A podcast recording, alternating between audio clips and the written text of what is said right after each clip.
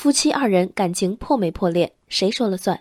十多年前，新东方名师罗永浩的讲课语录红得发紫，其中一个有名的段子是：老罗的一个朋友去了六趟民政局才离成婚，在前五次都被工作人员以“我觉得你们感情还是没破裂，回去再想想”为由拒绝后，第六次他的朋友和妻子商量好，进门直接动手互殴，终于得到认可，真破裂了。十多年后的今天。很难再听到有人为一纸离婚证上演全武行的故事，但一个新名词来了——离婚冷静期。昨天有消息称，四川一法院从今年三月初开始，已向当事人发出十份离婚冷静期通知书，冷静期为期一个月。截至目前，仅一对夫妻离婚。新闻中说，九对冲动夫妻重获幸福。来看一下这九对夫妻的选择：四对夫妻调解撤诉，两对夫妻调解和好。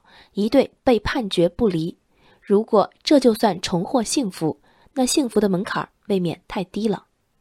无论是去民政局协议离婚，还是通过法院诉讼离婚，调解都是必经之路。婚姻法明确规定，人民法院审理离婚案件应当进行调解，如感情确已破裂，调解无效，应准予离婚。将维护家庭稳定、避免冲动离婚作为第一要义，我不怀疑法院的出发点。但为期一个月的离婚冷静期就是最好的以人为本吗？事实上，协议离婚、诉讼离婚者中，冲动离婚只是一部分，冲动结婚或许是另一部分人的问题。以四川法院的数据计算，设置离婚冷静期后，有百分之二十的夫妻选择和好。那如果设置个结婚冷静期呢？想结婚了，先冷静几个月，确定没什么大矛盾再领证，避免结完就后悔，结完就离婚。如此是不是能更有效地降低离婚率？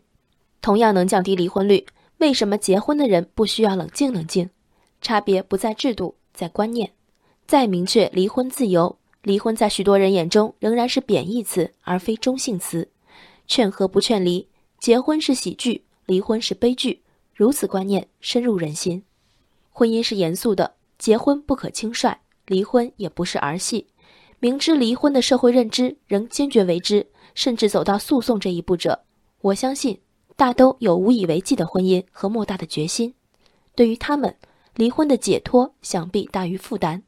结婚时，登记员口头确认你是否自愿结婚；离婚同样有法律规定的调解流程。